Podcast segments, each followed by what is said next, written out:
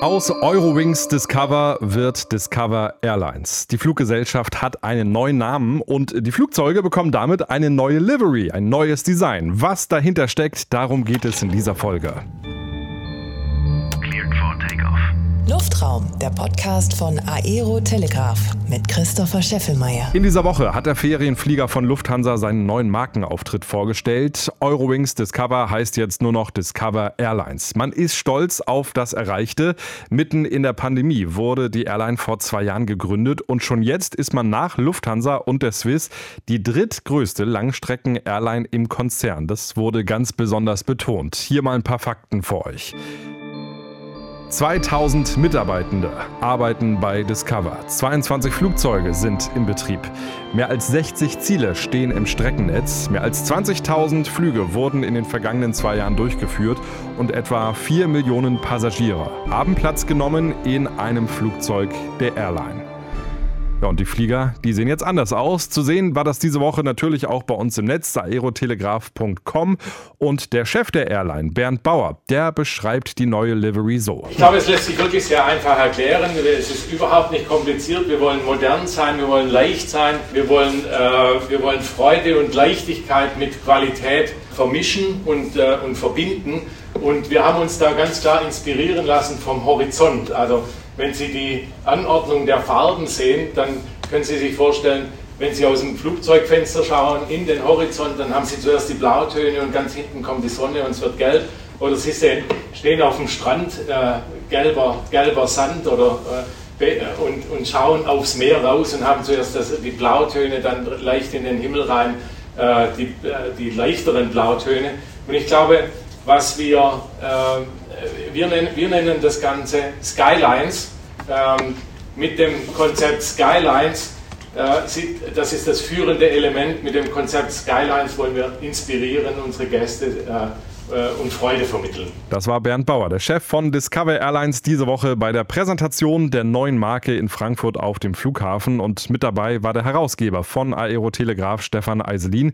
Stefan, wir erinnern uns, ja, dieser Schokoriegel, da hieß es ja früher, Riders heißt jetzt Twix, sonst ändert sich nichts. Wie ist denn das jetzt bei der Umbenennung der Airline? Ich glaube, auf der einen Seite hast du absolut recht, es ändert sich nichts. Die Flugzeuge werden gleich äh, eingesetzt, es geht zu den gleichen Zielen, sind die gleichen Crews darauf. Das ist das, was der Passagier merkt. Aber trotzdem, ich glaube, vor allem für intern und auch für das Unternehmen äh, ist diese Umbenennung dann doch sehr wichtig. Einerseits ist es für die Mitarbeiter, und die sind auffallend jung, das ist ein junges Team, ein junges, engagiertes Team, das merkt man, äh, doch auch wichtig, sich gut mit einem eigenen Unternehmen identifizieren zu können. Das ist das eine. Dann ist es im Markt aufzutreten. Da ist es auch äh, wichtig, dass man sich abgrenzen kann. Bis jetzt gab es immer ein bisschen Probleme.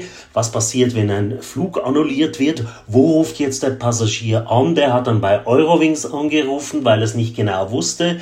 Die wussten natürlich nicht, was mit diesem Flug ist. Da gab es immer so ein bisschen Reibereien und Reibungsverluste und das ist natürlich weg. Und drittens kann man natürlich jetzt auch ein ganz eigenes Image aufbauen. Also das war mit dieser Doppelmarke einfach nicht möglich. Es war in Frankfurt die Rede davon, dass Discover profitabel fliegt. Ist damit das Konzept Condor in dem Feriensegment richtig äh, deftig Konkurrenz zu machen aufgegangen? Es ist natürlich bei solchen Aussagen immer schwierig einzuschätzen, was das genau bedeutet. Einerseits, in welcher Periode, so Ferienfliege sind ja zum Beispiel im Winter oftmals nicht so profitabel, weil ganz einfach das Sommergeschäft viel, viel stärker ist als das Wintergeschäft. Das ist das eine. Zweitens ähm, äh, hat der Chef Bernd Bauer nie genau gesagt, welche Periode er meint mit profitabel. Aktuell sind natürlich viele Airlines profitabel. Ähm, aber es ist trotzdem eine Leistung, nach zwei Jahren schon an diesem Punkt zu sein.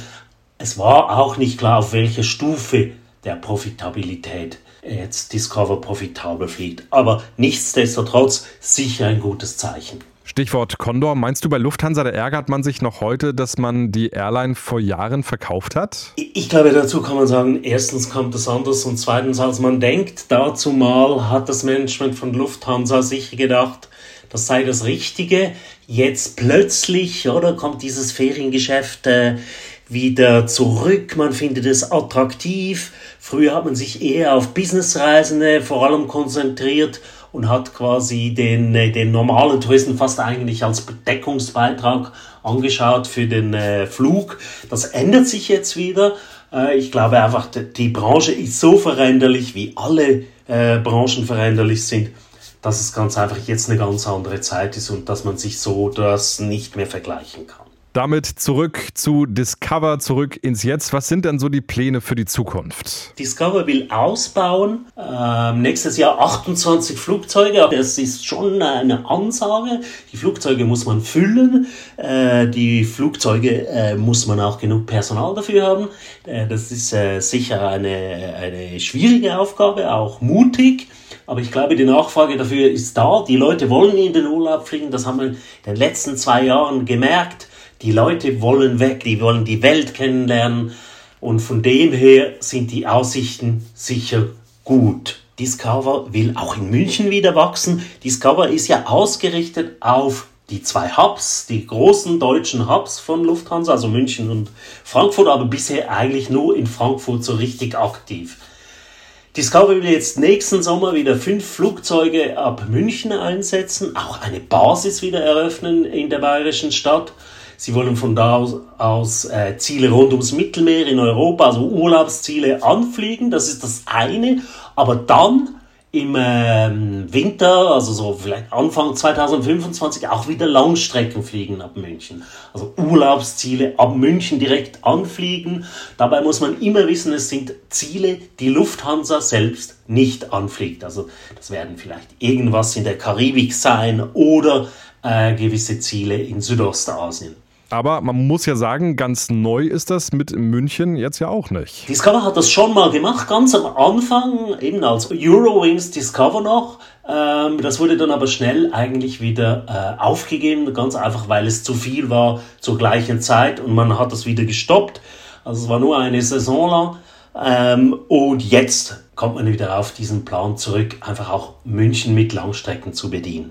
Interessant ist ja auch, dass der Chef von Discover Airlines auch der Chef der Schweizer Edelweiss ist. Wo sind denn so die Gemeinsamkeiten und die Unterschiede der beiden Fluggesellschaften? Edelweiss wurde von Anfang an als Vorbild genannt, zumindest ab dann, wo man gemerkt hat, dass es nicht immer so gut läuft bei Eurowings Discover am Anfang ähm, man hat ja dann auch die Führung eigentlich umgestaltet. Man hat eine äh, neue Person, also man hat Bernd Bauer, der Chef von Edelweiss, auch zum Chef von Discover gemacht.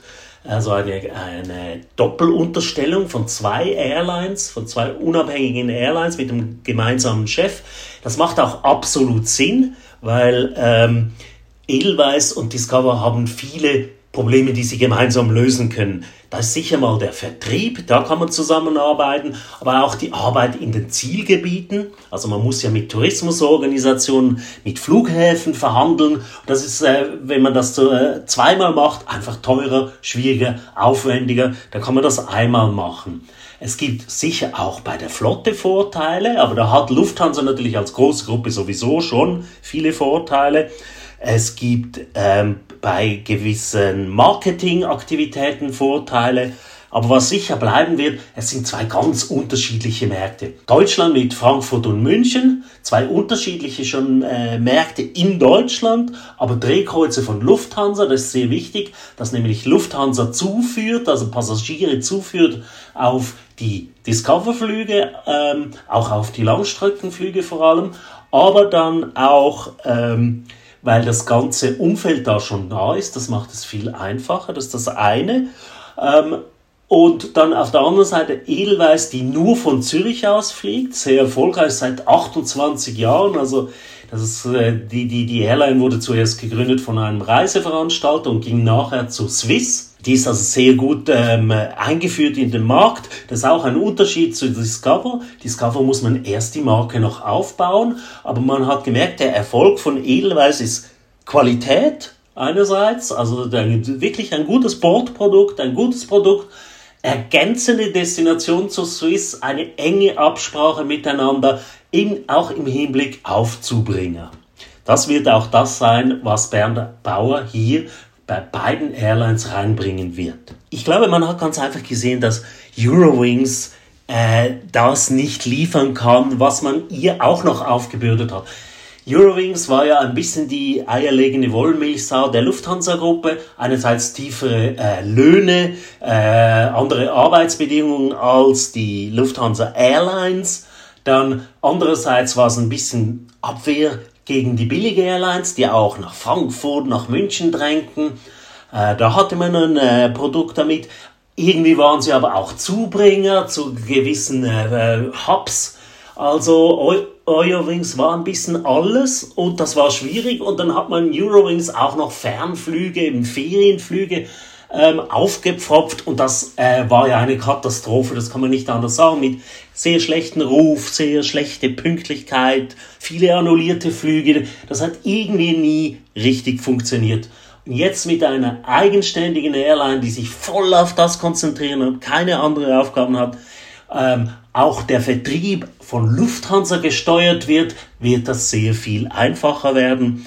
Und man sieht, dass in diesem Markt, einfach in diesem Ferienflug, da ist eine Nachfrage da. Die Leute wollen ferne Länder kennenlernen, andere Kulturen. Sie wollen aber auch ganz einfach an den Strand fliegen. Und da gibt's viel Konkurrenz. Und man will natürlich nicht, dass dieses Geld ähm, an die Konkurrenz abwandert, sondern ganz einfach im Konzern bleibt. Und da ist Discover ein gutes Mittel. Über Geschmack lässt sich ja immer streiten. Mir gefällt die Livery eigentlich ganz gut, muss ich sagen. Und in den Kommentaren bei uns auf der Homepage, da gab es auch sehr viel positives Feedback. Wie gefällt die neue Livery denn dir?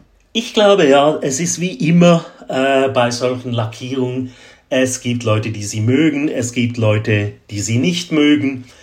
Ähm, es ist tatsächlich, oder der, wenn, wenn man zehn Luftfahrtfans fragt über diese Lackierung, gibt es zehn Meinungen. Aber grundsätzlich äh, kommt sie sehr gut an bei den Leuten.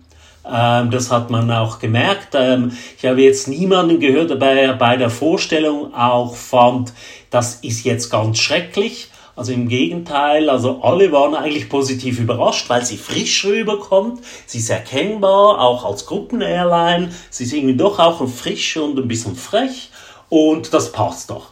Wir haben bei uns auf der Seite eine Umfrage gemacht, haben doch 3400 Personen abgestimmt. Man konnte nur einmal abstimmen pro Person.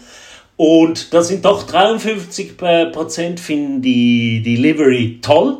32 Prozent, naja, ähm, und nur 15 Prozent sind wirklich äh, enttäuscht und finden sie schrecklich. Danke dir, Stefan, für die Infos. Dann sind wir mal gespannt, was die Zukunft bringt für Discover Airlines. Wir behalten das natürlich weiter im Blick. Alle Entwicklungen gibt es immer ganz aktuell auf aerotelegraph.com.